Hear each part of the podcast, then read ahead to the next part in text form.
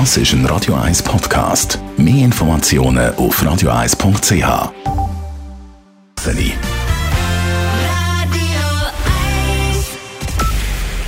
Es ist 9 Uhr. Radio 1, der Tag in 3 Minuten. Mit dem Alles Kral.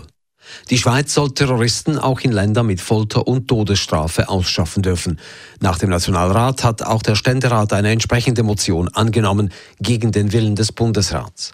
Gegner argumentierten vergeblich, dass die Schweiz damit gegen zwingendes Völkerrecht und gegen die Bundesverfassung verstoße. Durchgesetzt hat sich die Meinung, wie sie der parteilose Ständerat Thomas Minder vertrat. Die aktuelle Praxis sei völlig unverständlich.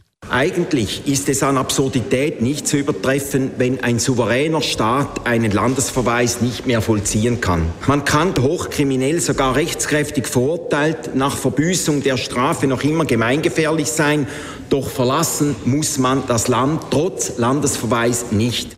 Der Bundesrat muss jetzt eine verfassungsgerechte Umsetzung ausarbeiten. Linke Parteien, aber auch Amnesty International kritisierten den Entscheid. Kunden der SBB erhalten Gutschriften und Vergünstigungen. Darauf haben sich der Preisüberwacher und die SBB geeinigt. Profitieren werden Besitzer von Halbtags- und anderen Abonnementen, wie SBB-Chef Andreas Mayer heute angekündigt hat. Jetzt werden den Halbtagskunden zum ersten Mal Gutschriften gegeben von 15 Schweizer Franken. Bei den Sparbilletten werden wir für über 100 Millionen Schweizer Franken Sparbillette in den Markt bringen.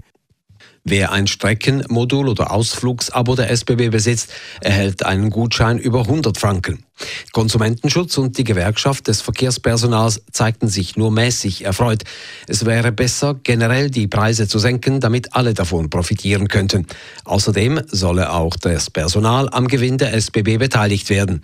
Das Ergebnis der SBB stieg im Vergleich zum Vorjahr um 42 Prozent auf fast 570 Millionen Franken. Der Hochwasserentlastungsstollen zum Schutz der Stadt Zürich vor einem extremen Hochwasser an der Siel ist auf gutem Weg. Nach erfolgreichen Versuchen an einem Großmodell an der ETH ist das Projekt einen wichtigen Schritt weiter. Der Stollen, der die Wassermassen aus der Siel in den Zürichsee ableiten soll, wird 135 Millionen Franken kosten.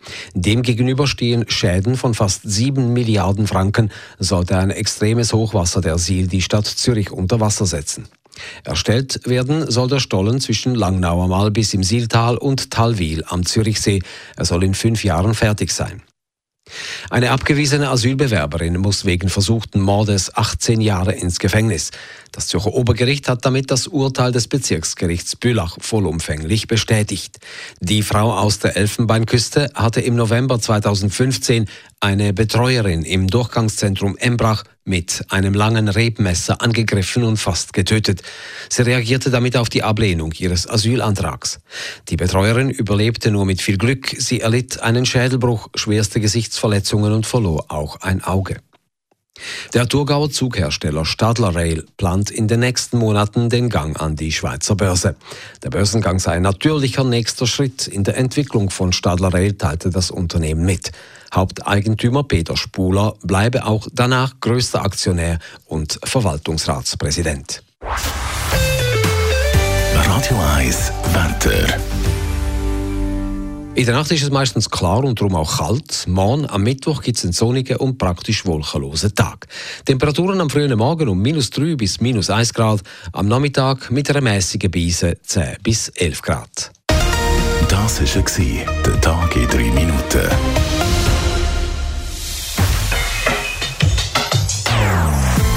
Non-Stop Music auf Radio 1.